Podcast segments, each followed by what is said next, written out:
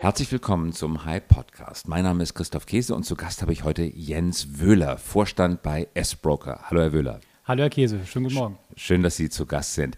Sie sind Vorstand bei S-Broker. S-Broker ist die Institution, die innerhalb der Sparkassengruppe für all diejenigen Kunden arbeitet, die selber ihre Anlagenentscheidungen treffen möchten und sich selber an den Kapitalmärkten beteiligen. Ja, das ist richtig. Wir haben, das ist unser Hauptgeschäftsfeld, ja, Kunden, die ohne Wertpapierberatung äh, ihre Wertpapiergeschäfte tätigen können und wollen, das können sie beim S-Broker machen, genau. Und wir wollen heute darüber reden, wie Digitalisierung das Bankgeschäft verändert und ganz besonders, wie das Bankgeschäft verändert wird für all diejenigen Leute, die sich selber an den Kapitalmärkten beteiligen wollen. Damit beschäftigen Sie sich seit vielen Jahren. Seit wie vielen Jahren genau? Also beim S-Broker bin ich jetzt seit äh, achteinhalb Jahren äh, beschäftigt und davor war ich in verschiedenen anderen Funktionen, äh, auch in der Strategieberatung tätig, war davor auch bei der DAB Bank. Also wenn ich es zusammenzähle, sind es schon äh, circa 20 Jahre, wo ich mich mit Entwicklungen rund um das Wertpapiergeschäft für Privatkunden beschäftige und die Digitalisierungswelle, gut sagen wir mal so, die ist die letzten zehn, gut zehn Jahre dann äh, stärker ausgeprägt gewesen. Und die DRB Bank ist ja einer der Pioniere gewesen. Das war Absolut. die Direktanlagebank. Ich kann mich erinnern, ich war einer der ersten Kunden, glaube ich. Und die hat, wann, war sie, wann ist sie eigentlich gegründet worden genau? Das weiß ich jetzt gar nicht so genau, wann die gegründet wurde. Ähm, Das muss aber so äh, an, Anfang, Mitte der, der 90er Jahre gewesen sein. Aber legen Sie mich nicht genau fest, das weiß ich nicht ganz genau. Aber war, Sie haben recht, es war einer der Pioniere, es war der Pionier, ja. Und Ihre Erfahrung, wie hat die Digitalisierung den Markt für Banken verändert, wenn es um das Thema Geldanlage und Wertpapieranlage geht?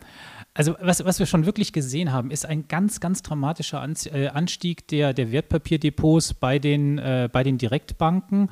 Ähm, das war, äh, als ich bei der DRB angefangen hatte, ähm, Ende der 90er Jahre, äh, war, das, war das eh schon durchaus ein, ein relevanter Markt. Aber wenn wir jetzt einfach heute draufschauen und auch sehen, wie viele Kunden, nicht nur im Wertpapiergeschäft, sondern generell, wie viele Kunden auch im Retailgeschäft bei den Direktbanken sind, dann ist das wahnsinnig Wie viel sind das ungefähr? also in der Summe sind, sind das schon, wenn wir, wenn wir alles zusammenzählen im Bereich Wertpapiergeschäft, sind das äh, im Bereich 10, 12, 14 Millionen Kunden, äh, die wirklich ihre Wertpapierdepots bei den, bei den Direktbanken haben. Das ist, das ist wirklich viel. Und die Direktbanken, da ist nicht mit reingerechnet die klassische Bank. Also ein Depot bei der Deutschen Bank würde nicht äh, mitgezählt werden. Aber wenn ich zum Beispiel bei der Commerzbank direkt, komm direkt äh, an mein Depot habe, dann wird das mitgerechnet. Genau, dann, dann zählt das mit, also Comdirect oder auch äh, die Consors oder, oder DIBA, S-Broker, all das, das zählen wir da mit rein. Und wenn wir uns wirklich anschauen, was in den letzten Jahren nochmal von der Statistik her, äh, die, in der Bundesbank-Statistik kann man sich anschauen, wie sich die Wertpapier-Depotentwicklung äh, verändert hat. Und die einzige Gruppe, die wirklich wachsende Depotzahlen hat, das sind die Direktbanken. Alle anderen Gruppen stagnieren oder, oder schrumpfen. Aber wie kann das sein, wenn die Deutschen laut Statistik nur zu 5% Aktionären sind? Wie können dann 12 Millionen deutsche Depots bei Direktbanken haben? Ja, man muss, man muss sehen, da sind natürlich auch dann äh, ganz normale Sparpläne dann mit drin und vielleicht haben manche Kunden auch zwei oder drei Depotverbindungen. Das führt dann zu Mehrfachzählungen, aber am Ende sind es halt mehrere Depots. Das heißt ja nicht zwingend, dass jeder, äh, jeder Bundesbürger dann nur, nur ein Depot hat. Ähm, und so kommen dann vielleicht relativ gesehen mehr Depots zustande, als vielleicht prozentual äh, Bundesbürger äh, in Aktien oder Aktienfonds investiert sind. Wie viele Depots gibt es denn noch bei klassischen Banken? Ähm, äh, genaue Zahl weiß ich nicht, äh, habe ich jetzt gerade nicht parat. Ähm, tendenziell vielleicht ungefähr so ähnlich, ja, wie bei den Direktbanken. Würde ich mal schätzen, müsste ich jetzt aber habe ich nicht im Kopf, weiß ich nicht. Und der Vorteil von Direktbanken ist natürlich, dass man agiler ist, dass man schnellere Kurse kriegt, dass man auch außerbörslichen Handel beispielsweise hat, aber vor allen Dingen, dass die Konditionen ganz andere sind. Ich kann mich noch an Zeiten erinnern, da kostete es etwa einen halben Prozent einmal Aktien zu kaufen, ein weiteres halbes Prozent Aktien zu verkaufen. Das hat, äh, man hat, glaube ich, ein Prozent und mehr, teilweise sogar zwei Prozent, wenn ich das aus den 90er Jahren in Erinnerung habe, dafür ausgegeben, einmal eine Position zu kaufen. Man musste also schon mal mindestens zwei Prozent Kurssteigerung erzielen, nur um die Bankgebühren zurückzuverdienen. Das ist richtig so. Aber absolut, das, das stimmt. In der Vergangenheit war das wahnsinnig teuer. Ja, ist teilweise heute noch so. Also wenn Sie heute äh, zu der einen oder anderen äh, Filialbank gehen und dort eine, eine Wertpapierorder aufgeben, dann zahlen Sie heute mitunter immer noch ein Prozent äh, von der von der von dem Ordervolumen. Ein Prozent. Ein Prozent In jede Richtung. In Verkauf. je- ja, genau. Das also heißt, zwei Prozent hinweg, wenn absolut. ich einmal durch habe. Ja, absolut, absolut. Und das ist halt wirklich wahnsinnig teuer. Und sie zahlen halt bei den Direktbanken im, im Schnitt äh, ein, ein Viertel, ja, ein Viertel Prozent und dann ist, haben sie auch noch eine, eine, ein Cap drin, das ist nach oben gedeckelt, in der Regel bei maximal so 55 äh, Euro ungefähr. Und wenn sie halt eine besondere Aktion haben, dann gehen sie teilweise auch mit 8, 9 oder 10 Euro flat, also als äh, Fixpreis dort, äh, dort raus. Die Marge der traditionellen Banken auf dieses Geschäftsmodell muss ja groß gewesen sein, weil die Kosten für die Clearingstelle, also tatsächlich die Aktienverwaltung, wie kommt die eine Aktie von A nach B ins eine andere Depot, das sind ja allgemeine Kosten, das ist Commodity, das ist ein Preis, der für alle gleich gilt. Ja, das stimmt. Da gibt es da gibt's keine Unterschiede, das, weil am Ende werden die äh, ganzen Orders äh, hinten dran gesammelt und dann halt über zentrale Verwahrstellen äh, dann, wie Sie gesagt haben, ähm, abgewickelt, gecleared, gesettelt. Und da zahlt jede Bank mehr oder weniger das Gleiche dafür. Es ist ein bisschen mengenabhängig, ja, also äh, große Konzerne zahlen dann aufgrund der Men Mengeneffekte vielleicht ein bisschen weniger, aber am Ende ist das äh, von, von äh, Clearstream oder von der Euroclear, das sind die beiden zentralen Verwahrstellen, die jetzt hier mal für Europa eine Rolle spielen, sind, die, sind die für die Banken gleich. Ja, das stimmt. Man darf allerdings eins äh, in diesem, bei dieser Preisbildung, die der Kunde zahlt, muss man noch berücksichtigen.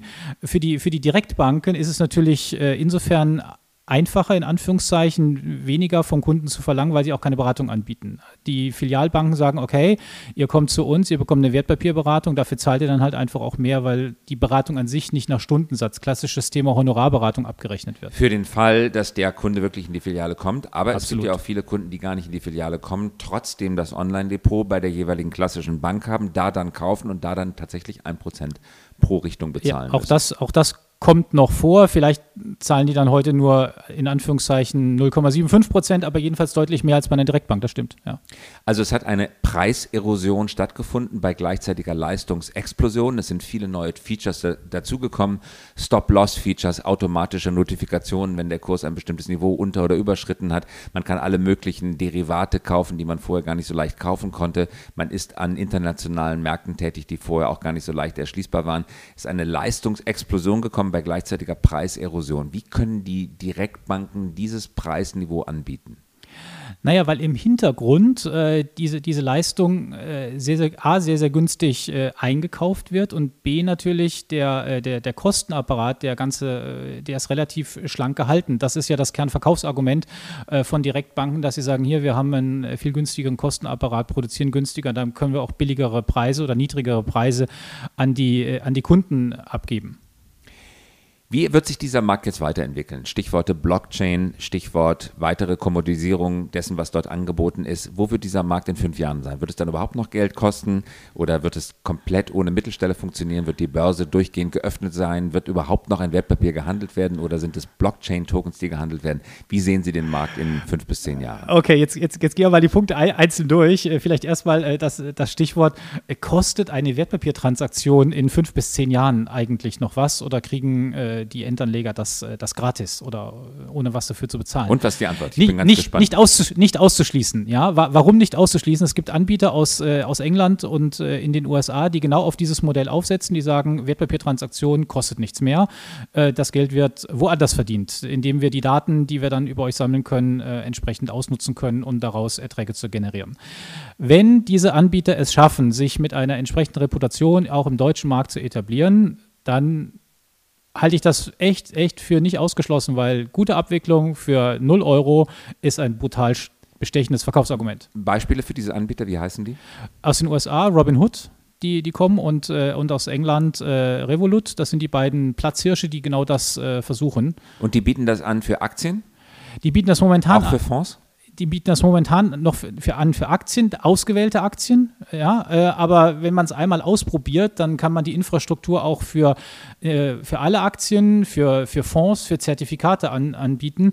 Und wenn wir uns äh, das nur kurz jemand für Zertifikate anschauen, da haben sie schon genug etablierte Anbieter im Markt heute in Deutschland, wo sie für einen Fixpreis von, äh, von knapp 4 Euro hin und her äh, handeln können. Und die machen das kostenlos, ergo, ergo werbefinanziert oder sie äh, Lead Generation kriegen sie bezahlt von der Wer, Werbefinanziert, Lead Generation Generation oder aus den Daten, aus den, die man sammelt, aus dem Handeln, äh, aus den Daten, die, was die Kunden handeln, da kann man dann ja auch Rückschlüsse ziehen und damit entsprechend äh, Erträge generieren. Indem man was zum Beispiel macht?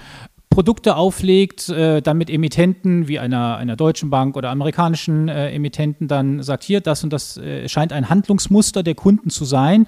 Da würden wir euch empfehlen, die und die Produkte, die dann wieder eine innere Marge haben, die, da liegt die Marge äh, in, der, in dem Produkt dann selber, würden wir euch empfehlen, diese Produkte aufzulegen. Das waren Aktien. Was ist mit ETFs? ETFs boomender Markt, also wirklich boomender Markt äh, in Deutschland. Ich mache das mal mit den Zahlen beim S-Broker fest. Äh, wir haben bezogen auf die Wertpapiertransaktionen, kommen wir von vor ein paar Jahren 1,3 Millionen Wertpapiertransaktionen, jetzt 1,7 Millionen Wertpapiertransaktionen overall.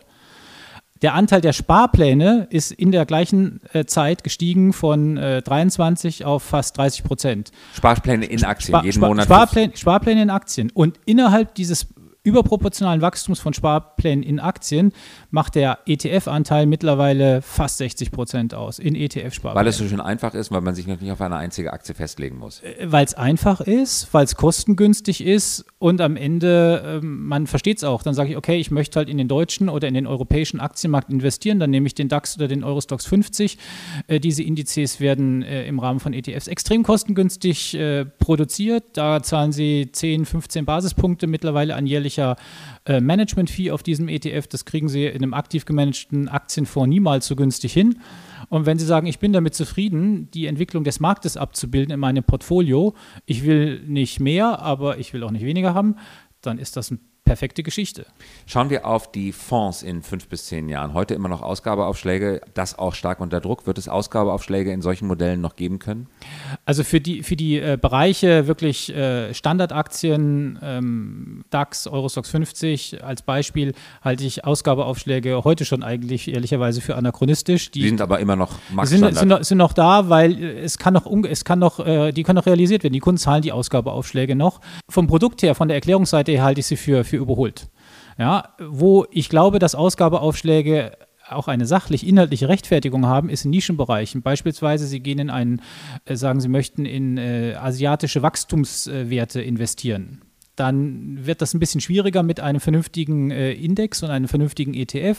Dann suchen Sie sich einen aktiv gemanagten Fonds und da ist es dann auch fair im Zweifel, wenn Sie einen Ausgabeaufschlag dafür bezahlen. Aber 5% Ausgabeaufschlag das, müssen, das muss man sich vorstellen. Ich finde, 5% Ausgabeaufschlag ist wahnsinnig viel. Die müssen, das Natürlich, das muss man erstmal wieder zurückverdienen. Ja, also 1% kann ich im Zweifel noch verstehen, ist okay, kriege krieg ich noch irgendeine Rechtfertigung hin. 5% sind viel zu viel.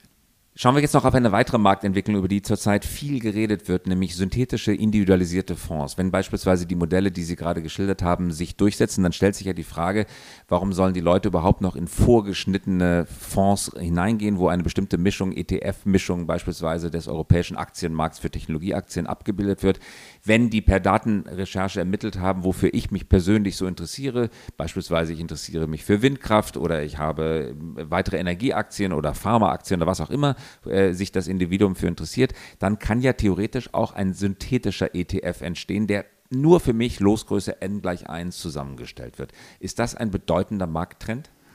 Ähm, lassen wir uns einen Zwischenschritt machen äh, zu diesem äh, Modell des synthetischen Fonds für Losgröße n gleich 1. Ja, Christoph Käse, Ihr eigener synthetischer Fonds. Der Zwischenschritt ist äh, der Weg der, der, der Robo-Advisor, die wir momentan im Markt haben, äh, sei es Scalable oder, oder Warmo. Äh, mal solche Beispiele, die ja dann aus bestimmten, in der Regel ETF-Fonds ähm, heraus Portfolien bilden, die dann synthetisch gemanagt, von, von einem äh, Computer gemanagt werden, von einem Algorithmus gemanagt werden.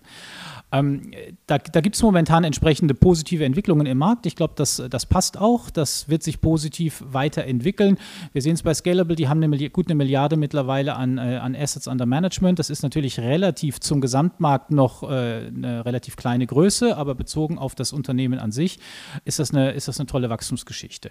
So, kommen wir von dort zu dem Punkt, äh, wie weit und wie realistisch ist das, dass äh, Fonds für, also individuelle Fonds äh, entwickelt werden. Das ist dann ja sozusagen die, äh, die, die Customization par excellence. Ähm, möglich, glaube ich, wird noch ein bisschen dauern. Also das äh, halte ich jetzt nicht für den, für den erfolgversprechendsten Trend. Warum äh, ist es nicht erfolgversprechend? Äh, ich, ich, mache Ihnen eine Analogie aus dem Zertifikatebereich. Sie haben heute schon die Möglichkeit, und das wird angeboten, äh, beispielsweise von Von Tobel oder auch von anderen Anbietern, dass Sie sagen, hier, Sie können Ihr individuelles Zertifikat ähm, ähm, sich bauen lassen. Erzählen Sie bitte noch mal kurz, was ist der Unterschied zwischen Zertifikat und ETF? Okay. Ähm, äh, also der wesentliche Unterschied ist, wenn Sie in den ETF, also ein, ein Vorkonstrukt gehen, das E steht ja, ET steht für Börsengehandelt, also Exchange Traded und das F für Fund, also ein börsengehandelter Fonds, dann ist der wesentliche Unterschied zu einem Zertifikat, dass es sich bei einem ETF im äh, Banker-Juristendeutsch um ein Sondervermögen handelt. Äh, das heißt, Sie haben hier nicht das Risiko als Anleger, dass wenn jetzt Sie beispielsweise einen ETF von der Commerzbank oder von der DK kaufen, dass selbst wenn die Commerzbank oder die DK pleite gehen würde, dass ihr Vermögen, äh, was sie in dem Fonds angelegt haben, dass das. Äh, weil die Marktgegenseite ist dann Daimler. Die Daimler-Aktie ja, ja, steckt weil, da drin und das, da habe ich virtuell einen weil, Anteil. Weil das ist ein geschütztes Portfolio. Da ist sozusagen eine Schutzhülle drum, sodass niemand, also ein Insolvenzverwalter, kann nicht an dieses Kundenvermögen ran. Wenn Sie in ein Zertifikat investieren, auf der anderen Seite, dann haben sie ganz klassisch jetzt wieder ein äh, bisschen Bankerdeutsch eine Inhaberschuldverschreibung äh, der, der herausgebenden Bank und dann sind sie Schuldner bei dieser, äh, dann, äh, bei dieser Bank und wenn die Bank dann pleite geht, dann haben sie das sogenannte Emittentenrisiko und äh, das haben wir am Beispiel Liman gehabt. Liman ist äh, pleite gegangen und die Inhaber von Liman-Zertifikaten sind sozusagen in den Sog mit reingekommen. Und jetzt wollten Sie die Analogie noch eben zu Ende setzen genau. aus dem Zertifikatemarkt? So, im, Zertifikate, Im Zertifikatemarkt haben Sie heute schon die Möglichkeit, ein individuell für Sie zugeschnittenes Zertifikat zu bekommen. Wenn Sie sagen, das möchte ich gerne so haben, dann wird Ihnen das äh, auch wirklich so technisch produziert. Dieser Markt ist, äh, ist wirklich schmal. Also die, die, die Hoffnungen waren vielleicht größer, als sie momentan realisiert sind. Es ist ein relativ schmaler Markt, mag für die institutionelle, also nicht private Investoren punktuell interessant sein, aber es ist nicht so mit so tollen Wachstumsraten unterlegt, wie man sich das mal vorgestellt hat. Aber das könnte ja sein wie beim autonomen Auto. Dieter Zetscher hat kürzlich gesagt, das autonome Auto kommt ungefähr mit der Geschwindigkeit wie Ketchup aus der Flasche. Man haut auf die Rückseite und erst kommt gar nichts und plötzlich mit einem riesen Wupp ist dann ganz viel Ketchup auf dem Teller. Könnte es vielleicht auch bei solchen N gleich 1 Geschäftsmodellen ähnlich kommen? Also nochmal, könnte, könnte sein, wir sprechen ja im Konjunktiv, ja, könnte sein. Die Frage ist, warum wollen Sie denn als Endanleger das haben? Wenn Sie sagen, Sie möchten äh, in europäische Aktien investieren mit Fokus Windkraft, dann werden Sie vielleicht so einen ein, ein Fonds oder so einen ein Nischenindex auch heute schon finden. Also es, wir haben eine wahnsinnige Fülle an, äh, an Produkten im Markt. Also es gibt genug Produkte, es sagen genug Sie, deswegen Produkte, muss man ja. nicht nochmal das individualisierte ja. Produkt, das ist nachvollziehbar. Also, aber wir reden, wir reden ja davon, kann das ein Massenmarkt werden? Da bin ich ein bisschen skeptisch. Das kann ein, ein durchaus ein interessanter auch äh, von der Marge her attraktiver Nischenmarkt sein. Mag alles sein. Aber für den Massenmarkt ich, ich sehe momentan die Notwendigkeit dafür nicht, weil wir schon so viele Produkte im Markt haben, die diese Bedürfnisse auf breiterer Front abdecken. Das Argument sehe ich ein. Wo bleibt denn in dem Modell, über das wir gerade sprechen, überhaupt dann noch die Bank? Wenn solche Robo-Advisor entstehen, klar, die können von der Bank kommen, aber vielleicht kommen sie von Venture-Kapital finanzierten Start-ups noch effizienter. Wo bleibt die Bank, wenn wir nicht über das Beratungsgeschäft reden? Das ist fünf bis zehn Jahre in die Zukunft geschaut. Ein ein echtes Risiko für die, für die Banken und für die also Broker. Also es ist mehr als Risiko, das, ja, ist, die, ist, das ist die Gretchenfrage. Das, das, absolut, also jetzt, weil jetzt, Sie hatten vorhin schon den, den einen Begriff da, auf den müssen wir jetzt drauf kommen, auf die Blockchain-Technologie. Ja. ja auf die, die, die, spielt an der Stelle nämlich auch noch eine Riesenrolle, weil die mal vereinfacht ausgedrückt, mit der Blockchain-Technologie sind wir auch im Wertpapiergeschäft in der Lage, den Eigentumsübertrag zwischen A und B, Partei A und Partei B, äh, völlig problemlos hinzubekommen. Extrem effizient, wenn, das muss ich noch ein bisschen weiterentwickeln, aber können wir hinbekommen, diesen Eigentumsübertrag Übertrag. Heute ist das Argument, ich brauche aber noch einen Broker, eine Bank äh, dazwischen, die diese, die als Plattform agiert. Und sicherstellt, dass die gleiche Aktie nicht zweimal verkauft äh, Richtig. Dieselbe Aktie. Ja, und auch, den Zugang, und auch den Zugang schafft. So, nur wenn sich diese Technologie, diese Blockchain-Technologie für den Eigentumsübertrag weiterentwickelt, dann halte ich es nicht für zwingend äh, geboten, dass es dann noch eine Bank dazwischen braucht. Es wird eine Plattform brauchen, die den Zugang von A und B sicherstellt. Aber das muss nicht zwingend eine Bank sein. Braucht man noch Clearstream? Ähm, vielleicht ist auch das anachronistisch äh, in fünf bis zehn Jahren und die müssen ihr Geschäftsmodell ändern. Also Clearstream macht heute die, wie heißt das nochmal das Fachwort dafür? Die Depot-Sammelverwaltung oder wie heißt das Wort nochmal dafür? Die, die, sind die Verwahrstelle? Die Verwahrstelle. Das heißt, die sorgen dafür, dass die Daimler-Aktie, die ich an Sie verkaufe oder die ich über die Börse an Sie verkaufe, ohne Sie persönlich zu kennen, tatsächlich bei Ihnen im Depot landet. Das machen die. Die machen sozusagen das Backoffice und die Banken machen den Kundenkontakt und für die beiden, sagen Sie, stellt Blockchain eine disruptive Gefahr dar. Ab, absolut, weil ich, ich darf das mal ein bisschen bildhaft versuchen zu vermitteln, was macht so Clearstream oder Euroclear. Ähm, die, die haben im Grunde genommen das, das Eigentumsbuch, da haben sie die große, es sind ja alles digitale, äh, es sind ja keine papierhaften Aktien mehr, die haben das digitale Buch und da heißt es, okay, es gibt so und so viele Aktien von Daimler, äh, die sind im Umlauf. Und dann sagen die, okay, fünf gehen von A nach B. Ende, das ist ein Datenbankeintrag. So, ja, vereinfacht aus Datenbankeintrag. So, wenn ich aber über die Blockchain-Technologie diesen Eigentumsübertrag sicher und transparent hinbekomme von A nach B, dann brauche ich genau diesen Verwahrer nicht mehr. Zumal ich das Sicherheitsargument ja auch rausnahme. Die sagen ja, ich sorge dafür, dass die Datenbank erst sicher, erstens sicher ist, zweitens nicht gehackt wird, drittens in einem atombombensicheren Bunker liegt. Das heißt, wenn der Computer kaputt geht, dann sind nicht alle Daten weg, dadurch, dass ich genug Backups mache etc. In einer verteilten Ledger-Technologie wie Blockchain kommt es gar nicht auf die Existenz eines einzelnen Rechenzentrums an, weil ja alle anderen Teilnehmer der Blockchain-Kette ebenfalls die gleichen Daten abgespeichert Absolut. haben. Absolut, so, so ist das, genau. Also wir reden hier über ein Todesurteil für Banken und Verwahrstellen. Äh, wir, wir, reden hier von, von äh, sehr validen äh, Risikofaktoren. Todesurteil äh, finde ich ist zu dramatisch, denn ich glaube, sowohl die Zentralverwahrer wie Clearstream, Euroclear wie auch die Banken, die werden sich auf genau diese Entwicklungen einstellen und versuchen, diese Entwicklungen und die technologischen Fortschritte für sich, für ihre Prozesse und ihr Geschäftsmodell das zu nutzen. Das ist der, der Euphemismus für Selbstmord aus dem Angst vom Tod. Also es bleibt ja gar nichts anderes übrig, als genau diese Modelle in das eigene Geschäftsmodell zu inkorporieren und es selber zu machen. Das rettet aber nicht das Geschäftsmodell. Das sorgt nur dafür, dass man an den Kannibalen, der einen verzehrt, beteiligt ist.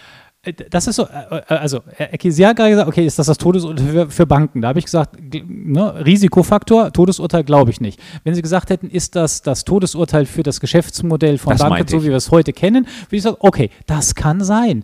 Ich glaube aber daran, dass auch die Banken äh, ihr Geschäftsmodell diesen technologischen Entwicklungen anpassen werden und dann sieht das Geschäftsmodell danach anders aus.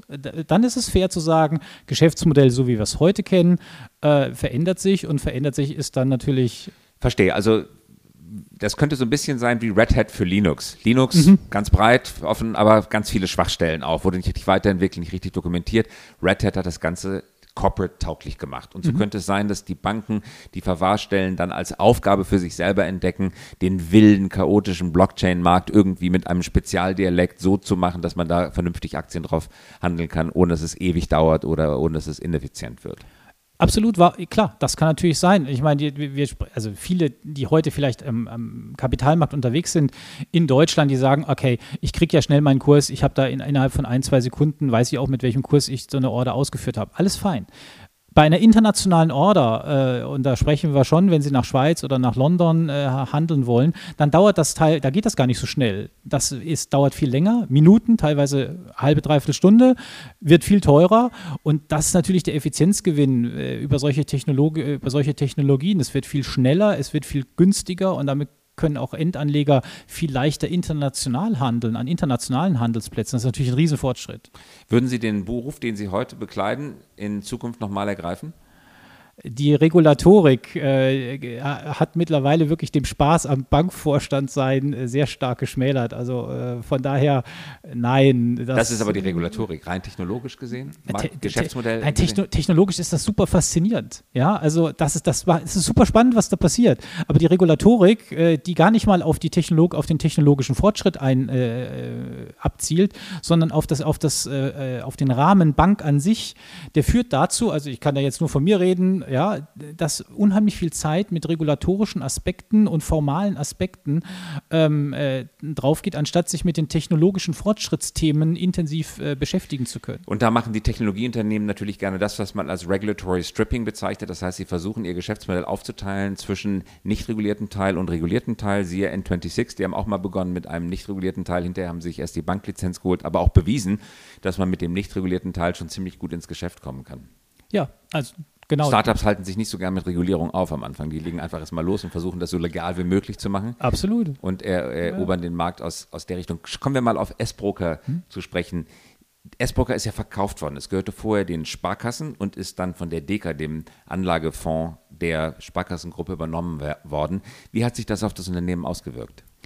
Also die, die strategische Ausrichtung seit Mitte 2016, nachdem die, äh, die DECA den, den S-Broker komplett übernommen hat, äh, führt dazu, dass die künftige Ausrichtung viel, viel stärker auf das Geschäft mit Sparkassen ist. Das bedeutet äh, wirklich die Services, die der S-Broker anbietet, sollen für die Sparkassen und deren Endkunden äh, bereitgestellt werden und ähm, dass wir hier in die Prozessoptimierungen investieren im, an der Schnittstelle zwischen Sparkasse und, äh, und S-Broker. Und äh, das äh, Endkundengeschäft äh, wird einfach gehalten, ist aber nicht mehr der strategische Wachstumsfokus der, der Zukunft. Der liegt eindeutig auf dem Geschäft mit den Sparkassen und deren Endkunden. Wenn sich S-Broker vor allen Dingen darauf konzentriert, jetzt mit Sparkassen zusammenzuarbeiten.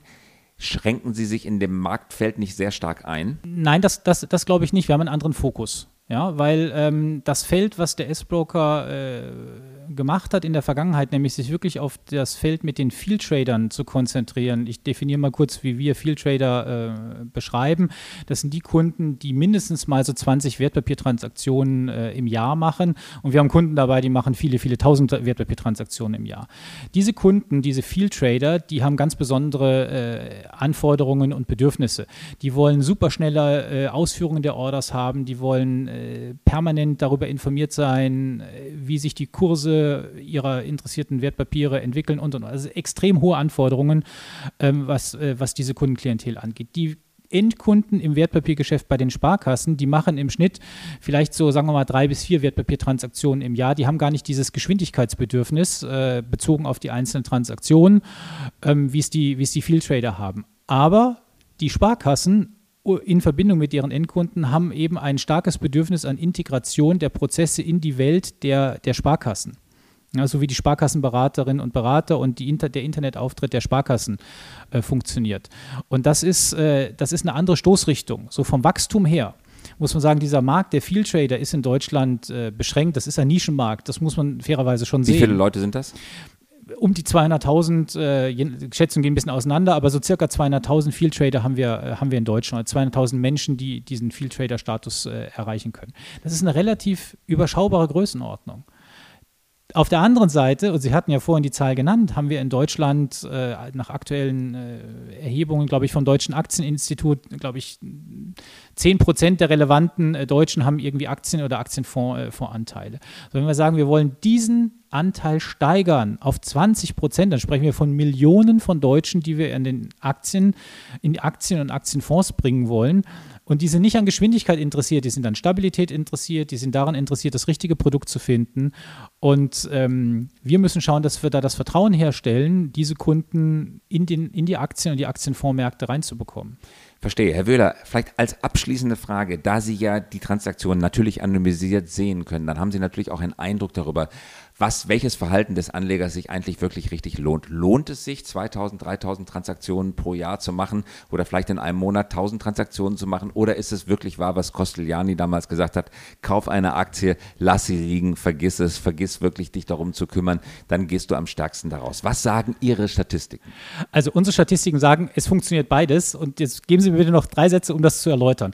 Für den, für den normalen Anleger und den normalen Wertpapierinteressierten, glaube ich, äh, ist die Strategie, äh, Kauf kaufen, liegen lassen und in gewisser Weise dann schauen, was passiert, durchaus richtig. So was machen, was ist die Strategie dieser Field Trader? Die legen nicht äh, breit an, die suchen sich teilweise ganz spezifisch eins, zwei, drei Titel und dann handeln, traden die auf ganz, ganz geringe äh, Kursveränderungen. Intraday. Ja, Intraday innerhalb des Tages, da wird rein und raus verkauft, gekauft und verkauft innerhalb eines Tages und da werden ganz kleine Kursveränderungen bereits ausgenutzt. Das ist ein ganz anderes äh, Handelsvorgehen. Aber ist das nicht wie Roulette? Weil am Ende ist die Zukunft nicht deterministisch. Der Kurs kann nach oben gehen, der kann nach unten gehen. Das am Ende können Sie auch gleich äh, ins Casino gehen und auf Schwarz und Rot setzen. Also ist, wenn Sie alle Depots von Intraday-Tradern ja. anschauen, ist der Mittelwert der Erfolge größer als 50 Prozent? Nein. Mit Antworten ist wie Roulette. Äh, das hängt entscheidend davon ab, wie man die Risiken managt. Äh, das klingt ein bisschen so nach typischer, typischer Banker-Antwort, äh, aber statistisch ist es so, dass bei den Field Tradern 60 Prozent, vielleicht auch ein Tick mehr, aller Transaktionen Verlusttransaktionen sind. Das muss 60 Prozent? 60 Prozent. Also sind, schlechter als Casino. Ja, jetzt aber Achtung, 60 also Verlusttransaktionen, sie machen auch eine Verlusttransaktion, wenn sie nur einen Euro-Verlust gemacht haben. Das Entscheidende ist also, dass sie rechtzeitig, wenn sie mit so einer Strategie unterwegs sind, wissen, wann sie die Verlusttrades beenden. Und jetzt ein einfaches einfaches Rechen, Rechenbeispiel. Sie machen zehn Transaktionen, bei neun Transaktionen verlieren Sie jeweils einen Euro. Ja, 90 Prozent Verlusttrades, aber bei dem einen, bei, und die haben sie rechtzeitig beendet. Bei der einen Transaktion, mit der sie Gewinn machen, machen sie 50 Euro Gewinn und schon sind sie im Plus. Und das ist das Entscheidende. Klingt ein bisschen jetzt sehr einfach. Sie müssen die Verluste rechtzeitig beschränken und die Gewinne laufen. Also lassen. ich kaufe, mache einen Stop-Loss rein. Das ja. ist innerhalb von zwei Stunden verkauft, wenn es nicht in die richtige Richtung gegangen ist und lasse es einfach weiterlaufen, wenn es nach oben geht. Genau. Das klingt super einfach, aber genauso ist es. Und allerletzte Frage nochmal, ist der Aktienmarkt nicht in Wahrheit ein Informationsarbitragemarkt, weil diejenigen, die die Informationen haben, die früher als der Markt wissen, was wahrscheinlich im Quartalsbericht von Daimler rauskommt und deswegen rechtzeitig reingehen, weil sie gute Analysten haben, weil sie vielleicht Insider-Informationen besitzen und im Sekundenhandel an der Wall Street sitzen, direkten Zugang haben und in der Warteschlange der Aktienorder auch noch ganz besonders früh stehen, haben nicht die am Ende das Geschäft. Und wenn ich nicht in dem internen Kreis der wirklichen Top-Hardcore-Profi-Trader sitze, habe ich eigentlich gar keine Chance, gegen den Markt anzugehen, sondern kann eigentlich nur so eine Art intelligente Stop-Loss-Strategie fahren, wie Sie sie gerade beschrieben haben? Also die, die, wir, wir, haben im Markt eine sogenannte Informationsasymmetrie, das heißt, der Markt ist nach Informationsverteilung definitiv nicht, äh, nicht effizient. Ja, wir haben eine Informationsasymmetrie. Manche sind besser und frühzeitiger informiert als andere. Aber das, was Sie, also das ist so. Das, was Sie beschreiben, ist aber, dass da einige einen signifikanten Mehrvorteil haben als, als andere und dass das so eine, wie so eine mystische kleine Gruppe ist, die da weiß, was da passiert. Das, äh, das ist auch nicht so. Ja, also äh, das, das ist schon, dafür ist der Markt dann wiederum zu groß. Aber eine große, ja gut, aber eine große Bank wie Goldman Sachs beschäftigt äh, hunderte, tausende von Analysten, die sich im ständigen Dialog und Austausch mit den jeweiligen Unternehmen besitzen, die auch aus den Augen eines persönlichen Gesprächs mit dem CEO rauslesen können, ob, die, ob das Quartal jetzt gut oder schlecht wird vielleicht hin und wieder auch mal einen Tipp bekommen, so gerade am Grenze der Legalität. Wie soll denn der Kleinanleger in Castrop Rauxel gegen diesen Informationsvorsprung anarbeiten? Fair, da, da, das ist völlig in Ordnung. Also das meinte ich mit, dieser, mit diesem Informationsungleichgewicht oder Informationsasymmetrie, wie ich das genannt habe, die, die gibt es im Markt. Deswegen gibt es auch nochmal eine Regel für den äh, Privatanleger. Wenn man soweit informiert ist, man sollte niemals gegen den Trend der institutionellen äh, Investoren, dieser Banken, der Großanleger handeln, weil die im Zweifel schon tendenziell eher einen, einen kleinen Informationsvorsprung haben. Also ich folge. Goldman Sachs, dann bin ich auf der richtigen Seite. Äh, die Wahrscheinlichkeit ist höher, dass sie auf der richtigen Seite sind, ja. Und jetzt stelle ich wirklich die allerletzte Frage, weil das wollen wir natürlich jetzt alle von Ihnen wissen. Was passiert gerade im Aktienmarkt? Ist das jetzt die große Korrektur? Ist das die neue Lehman-Krise? Platzt hier gerade eine Blase? Oder ist es eine kleine Zwischenkorrektur und es geht dann im neuen Jahr fröhlich weiter? Also ich bin für das neue Jahr echt skeptisch. Ich glaube, wir, wir werden unter die 11 und unter die 10.000 rutschen. Ob wir Dauer, beim DAX. Beim DAX, ja, Entschuldigung, beim, beim DAX rutschen. Ähm, und wann dann der Weg nach oben wieder kommt, äh, gut, das wissen wir alle nicht. Aber ich würde mich darauf einstellen und ich richte mich darauf ein, dass wir nochmal eine Korrektur äh, unter 10.000 Punkte im DAX im nächsten Jahr sehen werden. Short kaufen. Wäre eine Alternative, ja. Beim S-Broker. Das ist noch viel besser. Ja. Herr Wöhler, ganz herzlichen Dank fürs Kommen. Herr Käse, ich danke Ihnen auch. Hat Spaß gemacht. Ja, das war der High Podcast und wir hören uns wieder in der kommenden Woche.